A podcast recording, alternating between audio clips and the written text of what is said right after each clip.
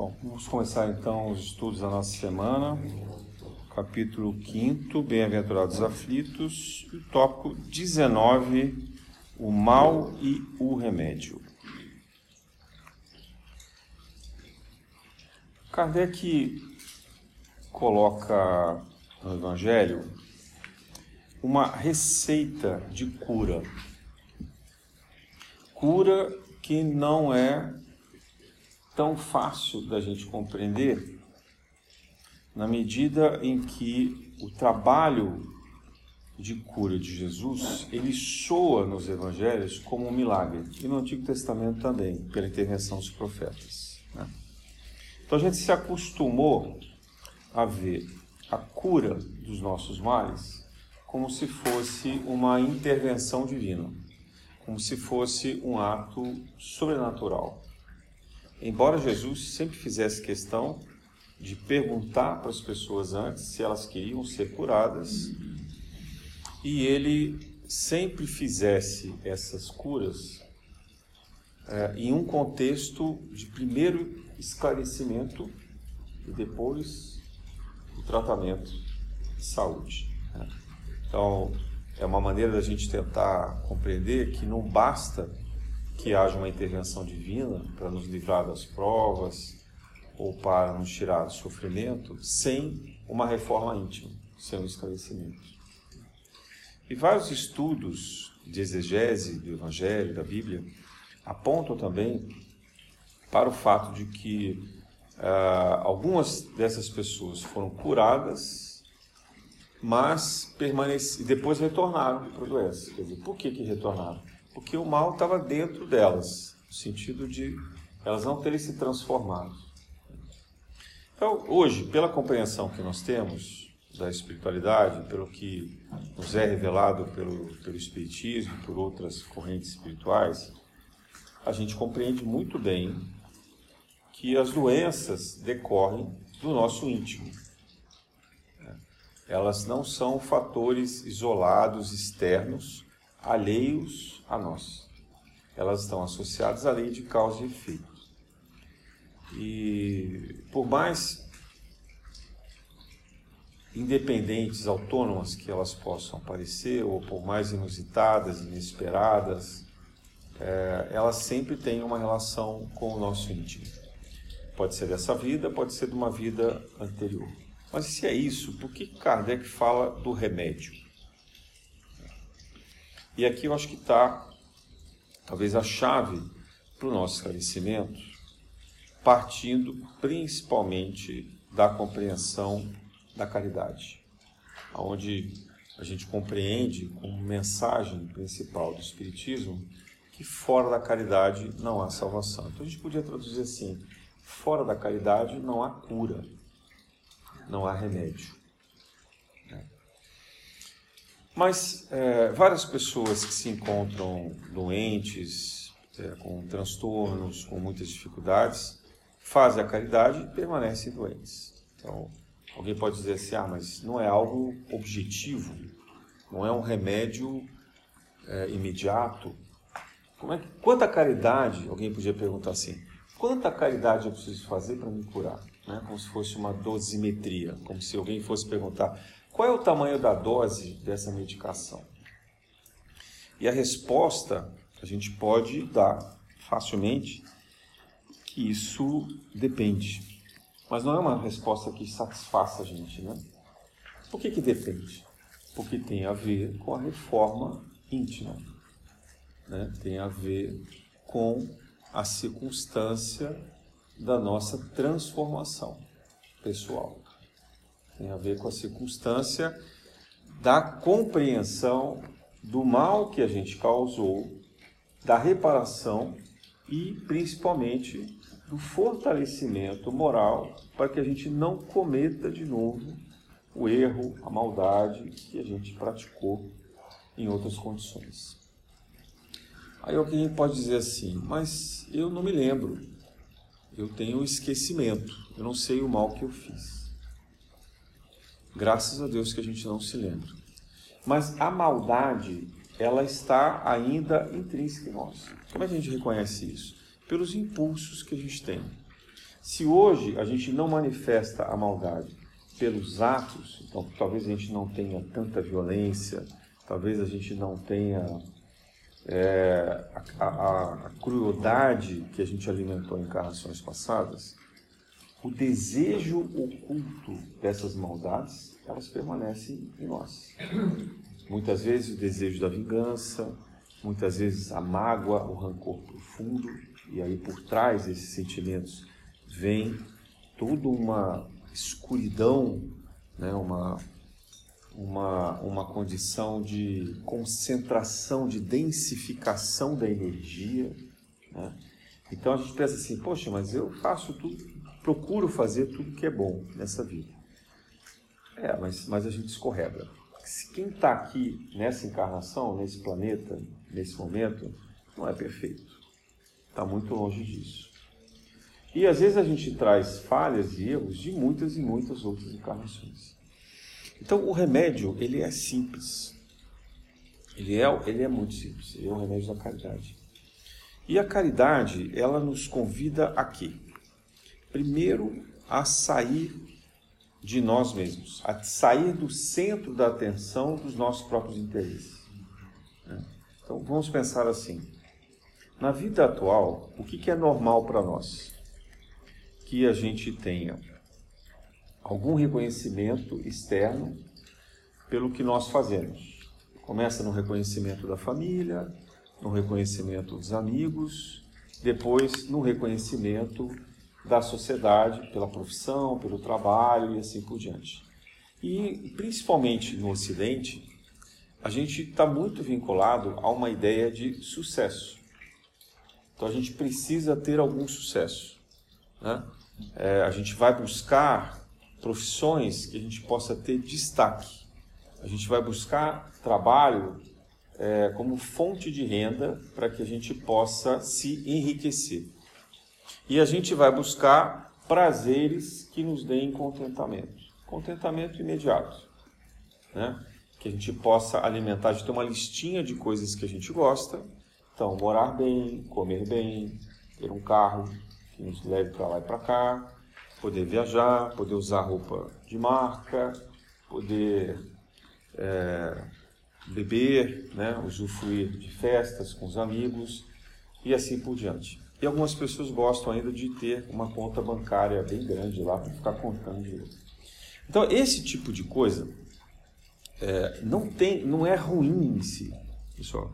O Espiritismo nunca disse isso, nem o Evangelho de Jesus, nunca condenou nada relacionado ao bem-estar e nem ao dinheiro. Não é, não é esse o problema. O problema é quando a gente acha que isso basta, olhando só para a gente mesmo. Dizer, aí é que está a armadilha. Então a gente passa uma vida inteira buscando uma felicidade que não passa de uma ilusão. E se esquece dos outros. E quando olha para os outros, olha com muita dificuldade. Então, é o parente que pede dinheiro emprestado. E a gente, puxa, mas de novo, né? É ó, os pais, as mães que a gente tem que ajudar e a gente, poxa, mas eu estou começando a vida agora, estou trabalhando, eu tenho que ajudar, né? São os pais aposentados que pensam em ter que tirar o dinheiro com a dificuldade da aposentadoria, do final da vida, da, das, das coisas que a gente tem de planejamento, tendo que cuidar de outras coisas, também tem que olhar para isso. Então imagina, se no próprio círculo familiar já é difícil compartilhar o que a gente tem, quanto mais no ciclo de amizade, no ciclo profissional e aquele que a gente nem sabe quem é, que é o invisível da história. E talvez o mais necessitado ainda. Então, o convite à caridade é o convite para a gente deixar o ego. Quando Jesus fala assim, deixa tudo o que você tem e me segue. Né? Ele até recomenda assim: vende as coisas que você tem, distribui aos pobres e me segue.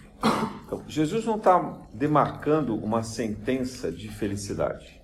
Não é isso. Jesus nunca fez promessa a ninguém de felicidade nessa vida. O que Jesus faz é um convite à libertação. Quer dizer assim, não se aprisione aos bens materiais. Mas ele não disse a todos que largassem tudo. Jesus dizia isso a algumas pessoas, provavelmente aqueles que eram mais apegados. Provavelmente aqueles que tinham mais dificuldade de se liberar dos bens materiais. E que ele sabia que se eles não tivessem a coragem de se libertar, que eles não conseguiriam fazer a reforma íntima. Alguns aceitaram e outros não. Muitos são chamados, poucos escolhidos. Para nós, o convite ele é idêntico. Né? O que a gente deve fazer como reforma íntima é olhar para dentro de si mesmo e pensar: o quanto sou eu que controlo as minhas vontades ou o quanto são as minhas vontades é que me controlam? Porque a gente tende a achar que são importantes todas as decisões que a gente toma relacionadas ao conforto, ao bem-estar e à nossa segurança financeira. Né? E a gente deixa de fazer o bem que a gente precisa. Então, de novo, o dinheiro não tem nenhum problema, o trabalho não tem nenhum problema, o conforto, o bem-estar não tem nenhum problema. Mas quando a gente se torna escravo ou dependente demais disso, aí a gente começa a gerar problema. A gente não consegue ter espaço para perceber o outro. E aqui eu vou fazer um resgate de algumas conversas que nós já tivemos sobre a filosofia, que Kardec se baseia também, que é o seguinte: Como que eu sei que eu existo? Teve um filósofo chamado Descartes que diz assim: Olha, eu sei que eu existo porque eu penso. Eu tenho consciência de mim mesmo eu consigo, diferente dos meus animais com quem eu convivo, eu tenho a noção de que eu existo. Então, porque eu penso, eu existo. Só que esse pensamento de Descartes era um pensamento egoísta. E ele foi questionado depois por vários outros filósofos depois dele. Né? Por que, que é um pensamento egoísta? Porque ele diz assim: bom, eu, eu penso. Então eu sou, existo ou sou. A tradução eu, eu, então o ego, eu penso, então eu sou. Né? Alguns filósofos depois dele disseram assim: não, você existe porque algumas pessoas pensam em você. Porque se o mundo, se você pensasse no mundo e não tivesse mais nada, imagina que você está num espaço vazio. Você foi lá para o espaço e aí você está pensando, ah, penso, logo existe. Mas não tem nada em volta de você. Que vida é essa? Que existência é essa que você teria? Se fosse só você no universo inteiro, não tivesse uma árvore, uma, não tivesse um animal, não tivesse as pessoas com quem você convive, não tivesse nada. Está lá você no espaço olhando. Isso é alguma existência factível? Isso é um nada, isso é uma negação. Isso é um desespero. É morrer de tristeza. Então, a condição de existir pressupõe que hajam que haja a natureza, não vou nem dizer coisas, que haja a natureza, haja pessoas, haja os reinos que nos cercam, mineral, vegetal, animal. Quer dizer, a natureza, que é a obra divina, a criação divina, é que nos permite existir. E como não fomos nós que inventamos a, a natureza e nem o nosso pensamento, porque não adianta eu pensar, eu penso na árvore e a árvore existe. É assim? Não, eu posso não pensar em nada e a árvore vai continuar existindo. Né? Eu morro e a árvore continua existindo. Então, a árvore não é fruto do meu pensamento. Nada que está na natureza e nem ninguém é fruto do meu pensamento. O meu pensamento só serve para despertar em mim a noção de que eu existo com a natureza. Eu existo com o meu entorno. E se os outros, se a natureza não me percebe, e se ela não convive comigo, eu não tenho como, não, como existir. Eu só existo a partir da natureza. Então, essa é a perspectiva que Jesus diz assim: olha, se você existe a partir da natureza, inserido na natureza e com as pessoas, você precisa aprender a amar isso. Não basta simplesmente reconhecer que você está aqui e tirar o melhor que você puder de oportunidade. Porque é isso, infelizmente, que a gente faz até hoje. Bom, já que eu estou aqui na natureza e eu penso, e eu tenho alguma inteligência, eu vou usar essa inteligência para tirar o melhor proveito que eu puder. Então eu vou enganar as pessoas, eu vou né, ficar o mais rico que eu puder, eu vou usufruir do maior número de prazeres possíveis e com isso eu vou tentar viver uma felicidade. Então, isso é o, o, o egoísmo. E esse egoísmo não traz felicidade. Esse egoísmo nem se lembra que existe Deus. E nem quase nunca se lembra que existe o próximo. Quando ele se lembra, ele pensa no próximo perto dele. E às vezes pensa assim: o que, que esse próximo pode fazer por mim? Então eu gosto da minha família porque a minha família me ama, me respeita, me dá alguma coisa, me dá afeto, então é de interesse.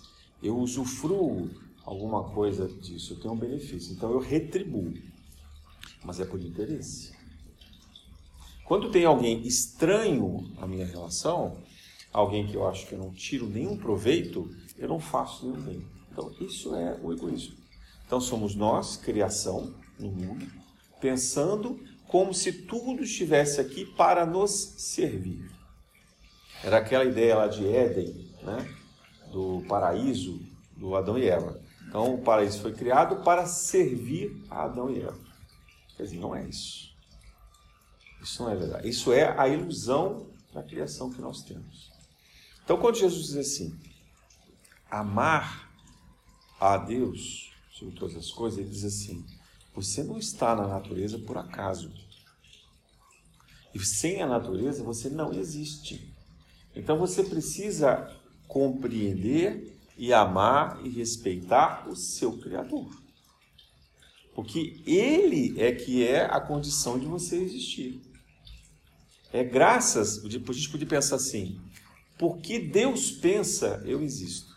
Entende a diferença? Então não é eu penso, logo existo. Não, é porque Deus pensa, então Deus na, na, inteligência divina, na criação divina, ele pensou em nós. E quando ele pensa em nós, a gente existe. Então nós existimos, como dizem os hindus, no pensamento de Deus, na mente de Deus. Todos nós estamos na mente de Deus. São João diz assim: no Verbo divino. No princípio era o Verbo e o Verbo era Deus. Não é isso? Está lá? Evangelho de João, capítulo 1, versículo 1. No princípio era o Verbo e o Verbo era Deus. Né? Essa palavra verbo pode ser. No princípio era o sopro divino, o halo divino. Halo, essa tradução é difícil, porque ela tem vários significados.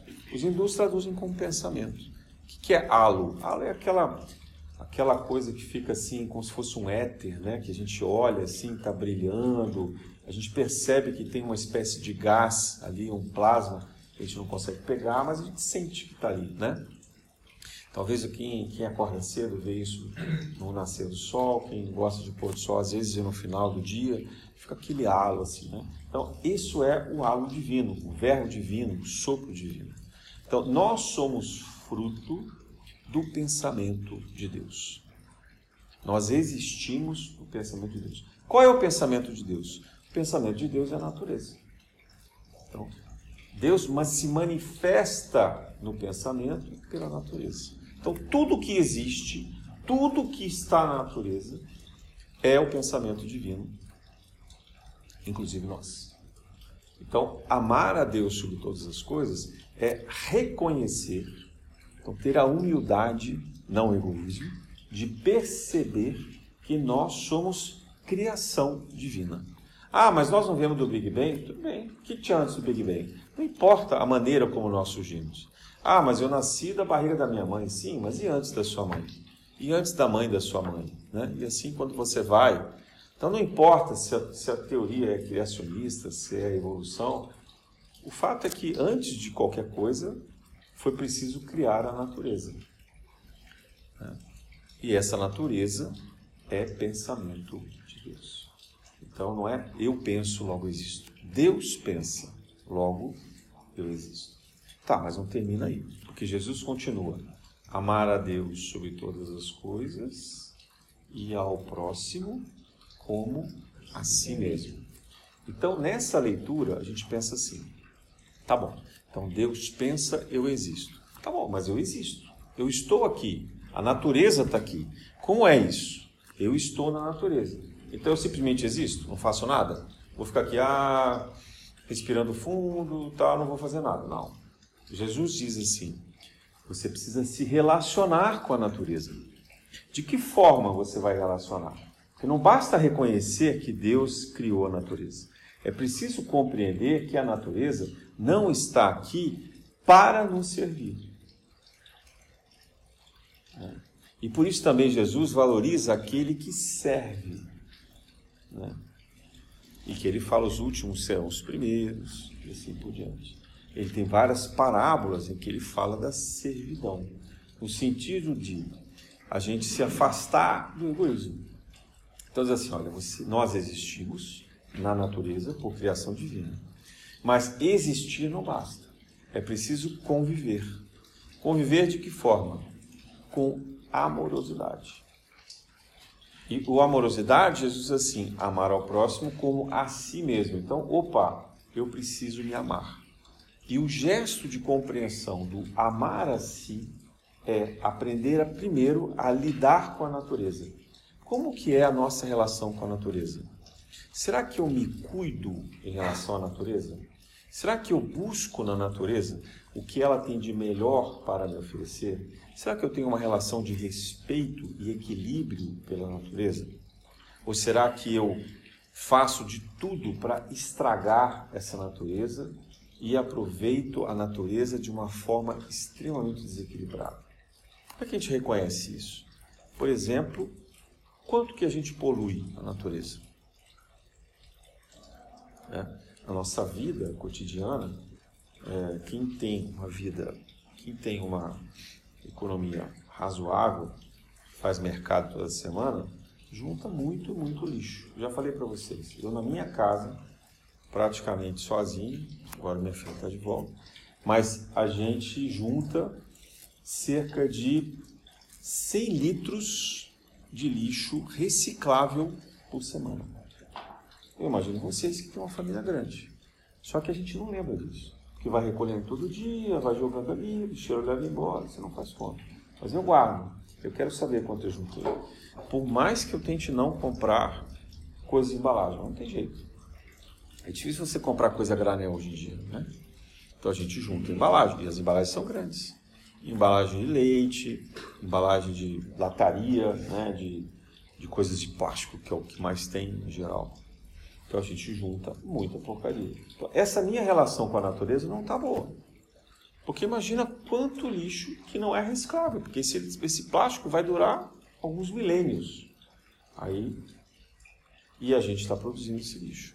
Estou falando só do plástico, ou do material que teoricamente seria reciclável, que eu espero até que de alguma forma eles consigam reciclar. Mas a partir do momento que eu coloquei no lixeiro, o que vai acontecer com isso?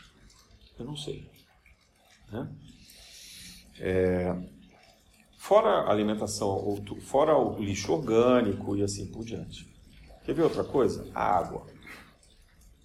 Nós vemos uma época que, graças a Deus, qualquer um tem água em casa. Você vai lá, abre a torneira, a água vem. Né? Você não precisa ir mais andar num poço 4 quilômetros com balde, com lata, para buscar água, para depois trazer para casa. Hoje em dia nós temos água encanada. E a gente esquece disso. Então está lavando louça, torneira aberta. Lavando louça, torneira aberta. Lavando louça. Jogando lá o detergente que contamina e polui os rios e os oceanos também. Jogando lavando louça. Está né? Tomando banho? 20 minutos, meia hora, não é assim? É, tá, vai escovar o dente? Torneira aberta. Então, o respeito que a gente tem com a água, qual é? Então, a minha relação com a natureza, amar a si, já não é muito boa já começa errado. Porque eu esqueço que eu tenho que respeitar a natureza. Eu esqueço que eu tenho que cuidar também da natureza para que a natureza possa retribuir para mim. Né? E quando a gente pensa em poluição, é, poluição de carro, né, tudo que é derivado de petróleo polui gravemente. A alimentação carnívora, porque hoje já está demonstrado pela Organização de Saúde que a criação de, de gado e porco e galinha e etc produz muito metano, que é um gás extremamente tóxico, e também consome muita água.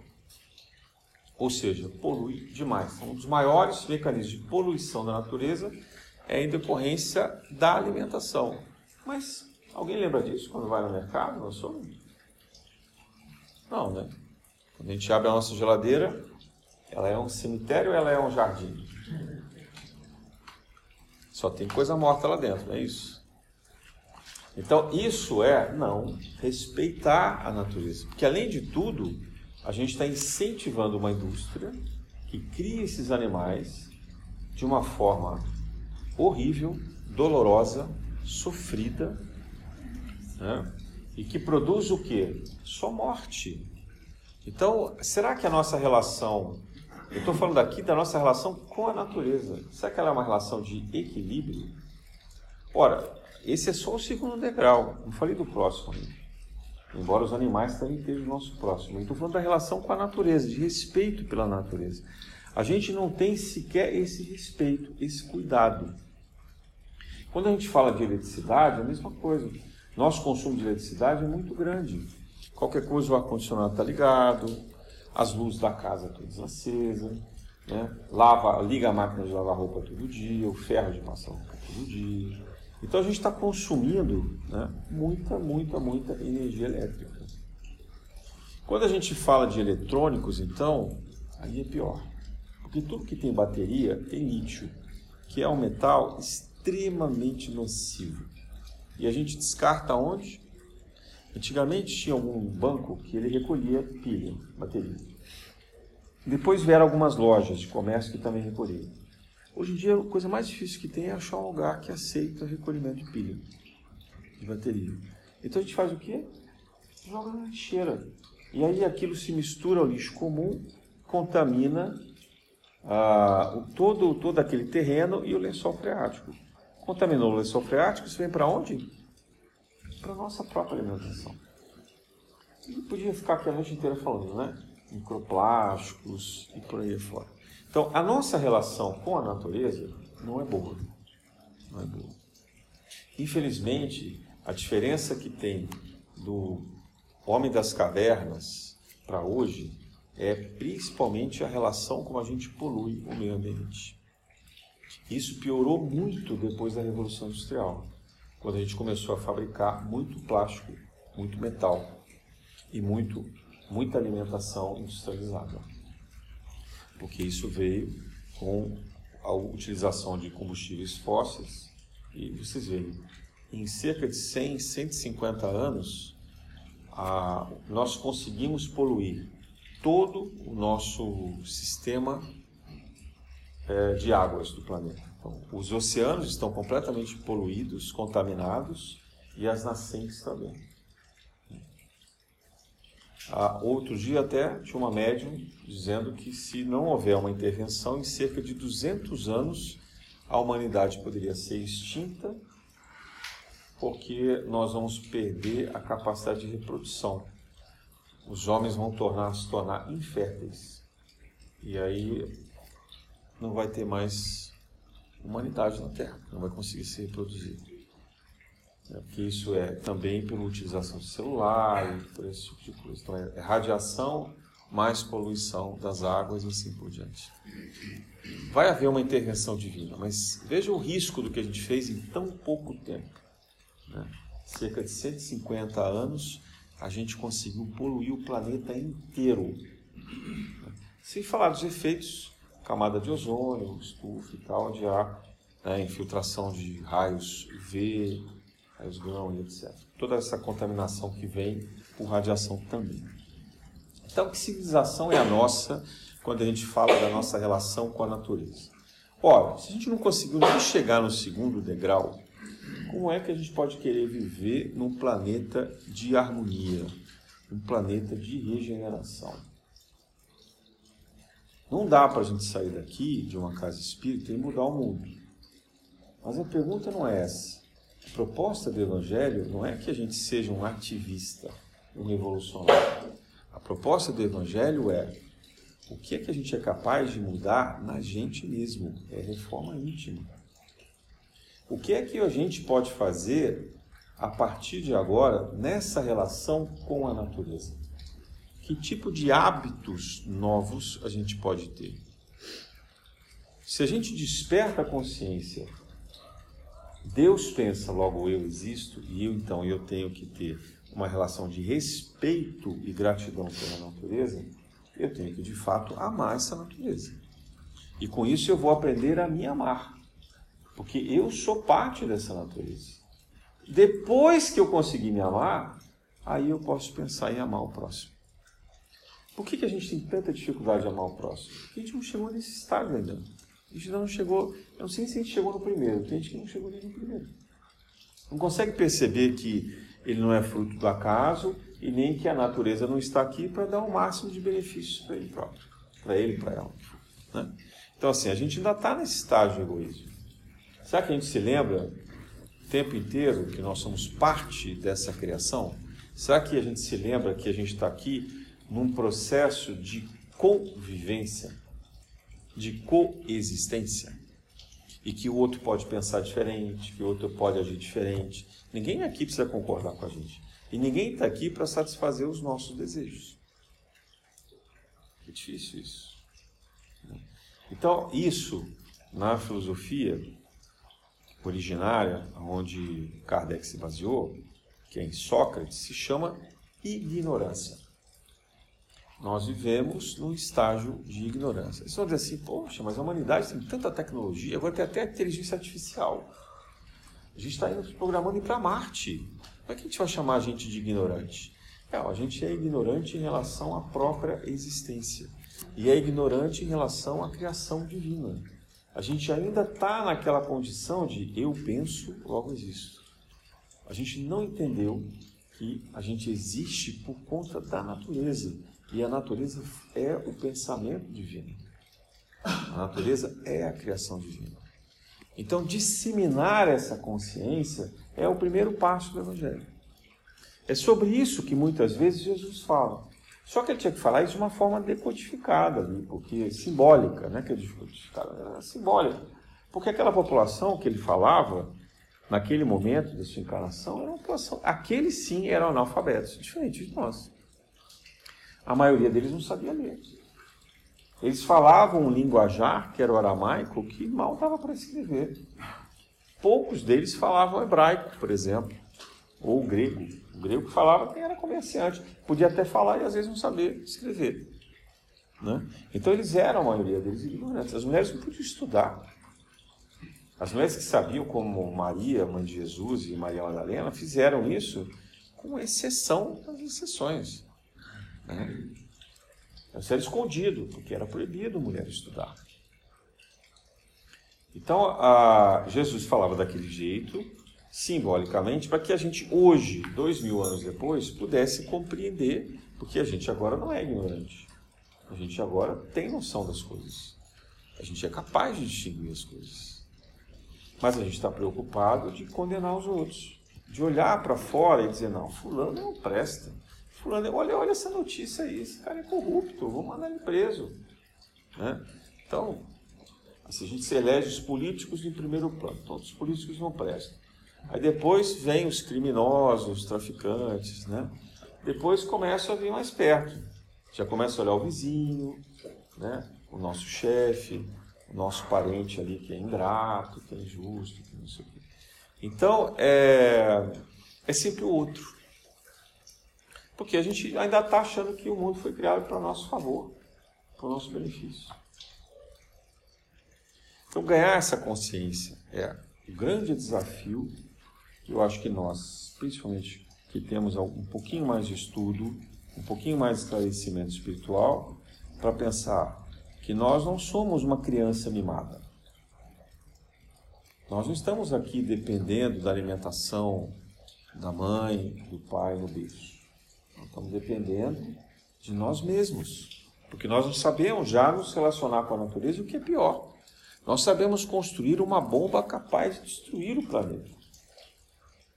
Então, não dá para pensar que nós ainda somos criança. Né? Nós somos adultos mimados, isso sim. Adultos mimados que pensam que são crianças. Que não conseguem reconhecer nessa natureza uma fonte que seca. Né? É como se nós fôssemos bebês que estivéssemos sugando o tempo inteiro o peito da mãe E a mãe já morrendo de fome, não pode fazer nada. Tem uma fase assim que a mãe fica lá o tempo inteiro amamentando a criança, que ela não sabe nem definir horário, né?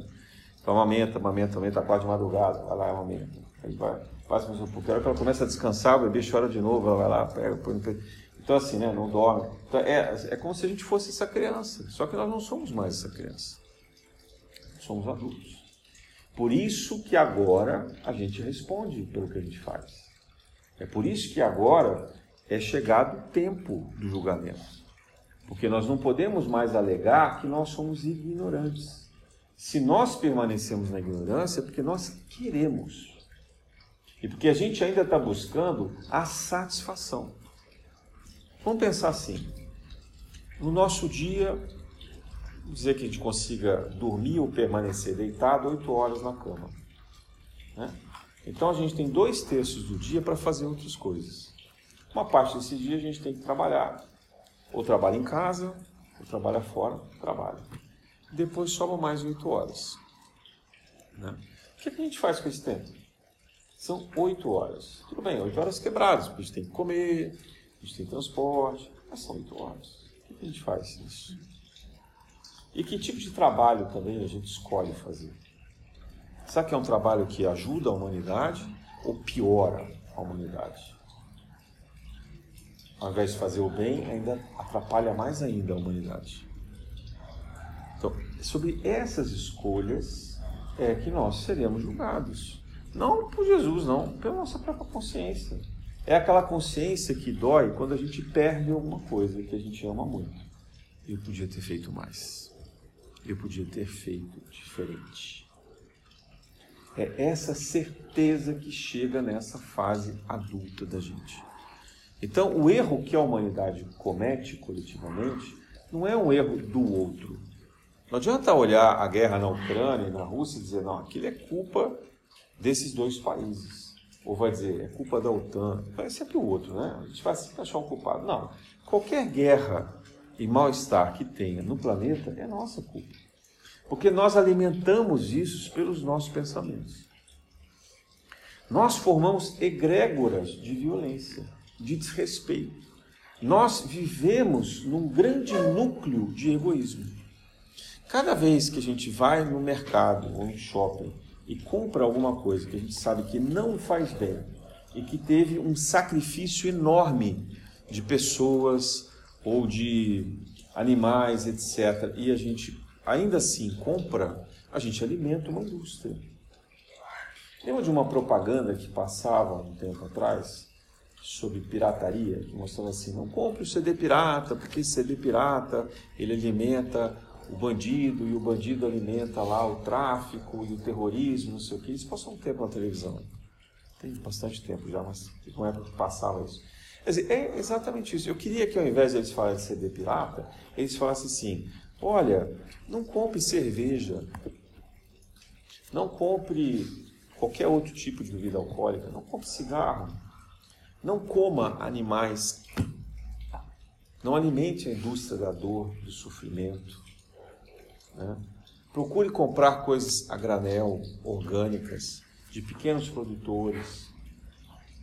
Né? Ande menos de carro, comece a andar de bicicleta, andar a pé, pega carona, dividir o carro pelo menos com alguém. Pensa no teu trabalho, que bem que você está fazendo para a humanidade. Ou será que você está piorando a situação da humanidade? Para cada lanche desses de fast food que a gente come, a gente não tem ideia do que é aquele processo de industrialização. Quando a gente às vezes compra produtos baratos, a gente não sabe se aquilo é roubado. Né? A gente não sabe se teve trabalho infantil, trabalho escravo, em que condições isso foi feito em outro lugar. Será que a gente se lembra disso?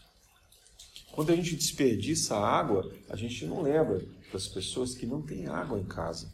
Desses que ainda precisam andar quilômetros com um balde na cabeça para poder buscar um pouquinho de água. E às vezes é uma água suja, barrenta, salobra.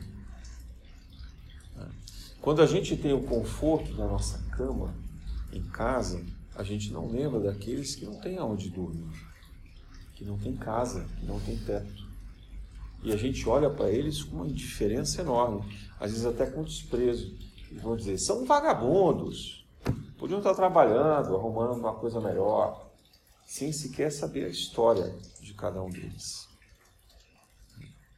Quando a gente vê as pessoas é, consumindo remédios, o Brasil é possivelmente o país do mundo que mais tem farmácia. Eu não conheço nenhum país do mundo que tenha tanta farmácia como o Brasil e nem tanto consumo de medicação assim. Tanto que os principais laboratórios de medicamento do mundo inteiro estão aqui. O Brasil é recordista em medicação, automedicação, porque o Brasil consome muito remédio e compra por conta própria, e fertilizantes e agrotóxicos. Impressionante isso, né? Nós somos recordistas mundial nisso. Então, assim, será que a gente está fazendo bem para a gente? Será que a gente está fazendo bem para os outros, para o planeta? Que relação é essa minha com essa natureza? Será que a gente está tão doente assim? E será que esse remédio ele está nos curando ou ele está nos mantendo doentes? E aqui eu estou de propósito, questionando a lógica da medicina atual. Estou questionando mesmo. Não estou dizendo para ninguém parar de tomar medicamento, pelo amor de Deus, não é isso. Não sem consultar corretamente o médico, mas também buscar a medicina alternativa e buscar a medicina espiritual. Porque é a reforma íntima que gera a doença. Agora, se a gente se contenta com a medicação, né? eu conheço tanta gente é, viciada em Zolpidem e Rivotril que me dá arrepio de lembrar. O Rivotril, uma vez eu ouvi, quando eu estava com burnout do meu, do meu psiquiatra, e eu não quis nem tomar, ele, ele falou assim, não, isso aqui tem que ser no máximo duas semanas. Eu pensei aí, eu conheço um monte de gente que toma isso há anos. E que não consegue mais largar, porque aí fica viciado. Mas já que nem faz mais efeito. O Zolpidem é outra coisa. Né? Eu cheguei a tomar Zolpidem. Graças a Deus me fez efeito não Falei para ele, pode parar com isso aí, não quero nem saber desse negócio. Mas é horrível, porque o, o, você vai no psiquiatra e o psiquiatra tenta te convencer de que você precisa daquilo e que essa é a sua cura. Mas não é a cura. E ele sabe que aquilo não é cura. Aquilo é temporário. Aquilo é porque você está na crise. Aí eu pergunto assim, mas dá para você atacar a causa da minha crise? Por que, que eu estou numa crise de estresse excessivo, ou de ansiedade, ou de pânico, ou de desespero na minha vida? É porque eu não entendo que o meu papel aqui não é para que a natureza me sirva e me deixe feliz. Eu não tenho que acordar todo dia e esperar, ah, o que, que eu vou viver de coisa boa hoje? Né? O, que, o que, que o dinheiro ou as pessoas podem fazer por mim? Porque, infelizmente, a maioria de nós, quando acorda, pensa assim, mesmo que não tenha consciência disso. A gente acorda e pensa assim, que coisa boa que eu vou ter hoje? Quem que vai fazer o bem por mim? Pensa assim, ah, eu vou acordar hoje, eu quero fazer o bem para tantas pessoas. Não, a gente pensa do que outro. Né? Começa em casa, na família, quem está perto. É o cônjuge, são os filhos, são os pais. O que você vai fazer por mim? Fez o café? Lavou a roupa? Né? Varreu a casa? Comprou comida? Carro está na garagem? Posso pegar ir embora? Né? É sempre assim. O que, que o outro fez pela gente? Isso quando a gente lembra. Porque às vezes o outro faz de tal maneira que a gente nem percebe, mas já se acostumou. Acorda, tudo pronto. Né? Vai lá, usufrui vai embora dá nem bom dia. Né? Ainda pede um dinheiro ali para poder gastar em algum outro lugar. E a gente faz isso com o planeta também. Né? A gente não se importa, não se lembra do, dessa relação que a gente está tendo. E a gente chega no trabalho e faz isso mecanicamente. Como a gente faz em casa, né? A gente assim é tão simples, a gente vê uma louça suja na pia, abrir um detergente e nem saber se ele é tóxico, se ele é poluente, quantos anos vai demorar, quantos peixes ele vai matar, quantos anos ele vai demorar para ele ser digerido pela natureza. Abrir ali um amoníaco, abrir ali uma, né, um cloro, joga em tudo quanto é lugar, né? Então a gente não para para pensar nisso. A gente compra. Depois tem aqueles galões de plástico, galões, galões, galões de plástico. Refrigerante, então, nem se fala uma maravilha, né? Açúcar, corante, né? um monte de veneno. A gente consome é uma beleza ainda joga a garrafa plástica fora, né? Então, assim, qual é o benefício? Será que alguém acordou e pensou assim, não, hoje eu vou fazer um bem para o planeta? Não, eu quero um bem para mim. Eu quero uma satisfação imediata. Aquele gás na boca, o oceano maravilhoso, né? Falando refrigerante, pode ser cerveja, pode ser suco. Suco é a mesma porcaria. Então, assim, o que é que a gente está fazendo, gente? Vocês acham que isso é evangelho? Vocês acham que isso tem a ver com caridade? Vocês acham que isso tem a ver com propósito espiritual? Ou isso tem a ver com preguiça, comodismo nosso, um egoísmo profundo, um desprezo total pela natureza? E eu não estou falando isso me excluindo dessa análise, não. Eu sei o quanto eu erro e a dificuldade que é para mim, mesmo tentando prestar atenção nisso, me transformar. E eu já tenho 55 anos, então é uma batalha longa. Porque durante muito tempo eu também fiquei alienado completamente em relação a isso. É difícil. E é duro quando a gente se desaliena, porque a gente fala assim: caramba, agora que eu sei é pior. Porque agora eu não sei como parar de fazer. Agora eu acostumei. Minha vida é assim. Né? Tudo que eu faço está girando em torno disso. Né? Não, como é que você faz para se desvencilhar disso? A gente já acostumou a fazer isso. A gente polui sem, sem perceber. Tudo que a gente faz é poluir. Mas quando a gente ganha consciência, a gente começa a fazer escolhas. A gente começa a transformar um pouco. Ah, mas isso vai tirar o meu prazer. Vai, vai. Você parar de comer carne, sinto muito, é difícil pra caramba. Por quê? Porque a carne dá uma sensação. Você está comendo sangue, gente. Está comendo músculo. Claro que vai te dar uma sensação de vitalidade. O médico, o nutrólogo que disser isso, que não tem, está tá mentindo. Dá, claro que dá. Só que junto com isso vem um monte de veneno e vem todos os problemas dessa dor e sacrifício, dessa alimentação dessa indústria que é perniciosa, que é maldosa, que é destrutiva, que faz um sacrifício dizendo que a humanidade não pode viver sem carne. Dona Paula morreu com 104 anos sem nunca comido carne. Saudável, sem nenhuma doença crônica. É. Eu já consigo conviver com o vegetarianismo há mais de 25 anos. Então, assim, tá, tem um problema em outro? Tenho. Mas eu também não consigo ser perfeito em várias outras coisas que causam essas doenças. Mas é possível. Né? Então, não precisa viver com a violência. Ah, mas isso vai me cercear o prazer. Vai. Vai cercear o prazer. Acabou o churrasquinho no final de semana com carninha e cervejinha. Acabou. Né? Não, você pode fazer com cogumelo, você pode fazer com vegetais, né? pode pelo menos beber menos. E buscar reciclar o que você está fazendo. E olhar pela natureza o que você está fazendo. Então aqui não há nenhuma, nenhum mandamento de proibição. O Espiritismo não tem nada que ele proíba. Aliás, eu acho que se tiver uma regra que vale para o cristianismo inteiro, de qualquer religião cristã, é a frase de Paulo: Tudo posso, mas nem tudo me convém. Acho que se a gente tiver esse mandamento, a gente está bem. Tudo posso, mas nem tudo me convém. Eu diria assim: tudo posso, mas nem tudo me convém para viver bem e respeitar a natureza. E quando eu aprendo a respeitar a natureza, respeitar o outro é consequência. Respeitar o outro é natural, porque o outro também é natureza. Quando eu, sou capaz de respeitar um animal, uma árvore, o ar que eu respiro, a água que eu bebo, respeitar outra pessoa é fácil. Porque ele é um ser humano como eu, então é mais fácil ter compaixão por isso. Mas é preciso entender essa relação, essa ligação nossa com a natureza. Nós existimos porque a natureza permite que nós estejamos aqui e ela é a criação divina. É um pensamento de Deus. Então, se, se a gente puder fazer isso, eu diria assim: qual é o remédio? O remédio é o respeito. O remédio é o cuidado. É aquilo que os gregos falavam: cuidado de si, cuidado do outro. O outro inclui a natureza. Amar a Deus, força criadora, que nos coloca aqui, que pensa em nós, que cria e que nos dá a chance de criar, não perdidos no espaço sem nada, num vazio profundo, não, inseridos na natureza, inseridos em vários reinos, reinos evolutivos, reinos que nós podemos conviver e amar pacificamente.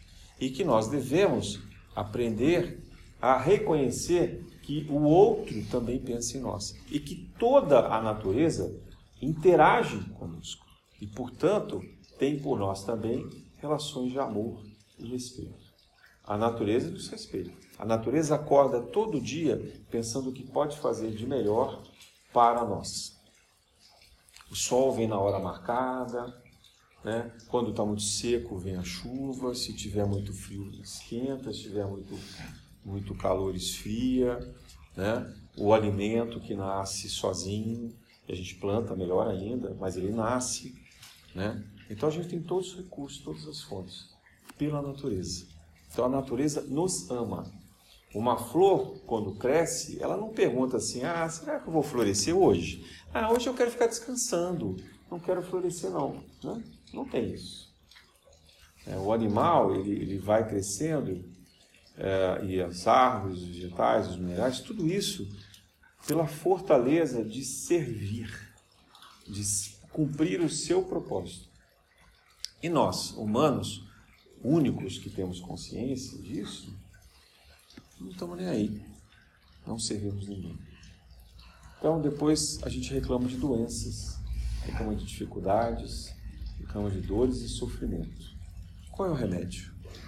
O respeito. Cuidar de si e o cuidado do outro. Na graça de Deus.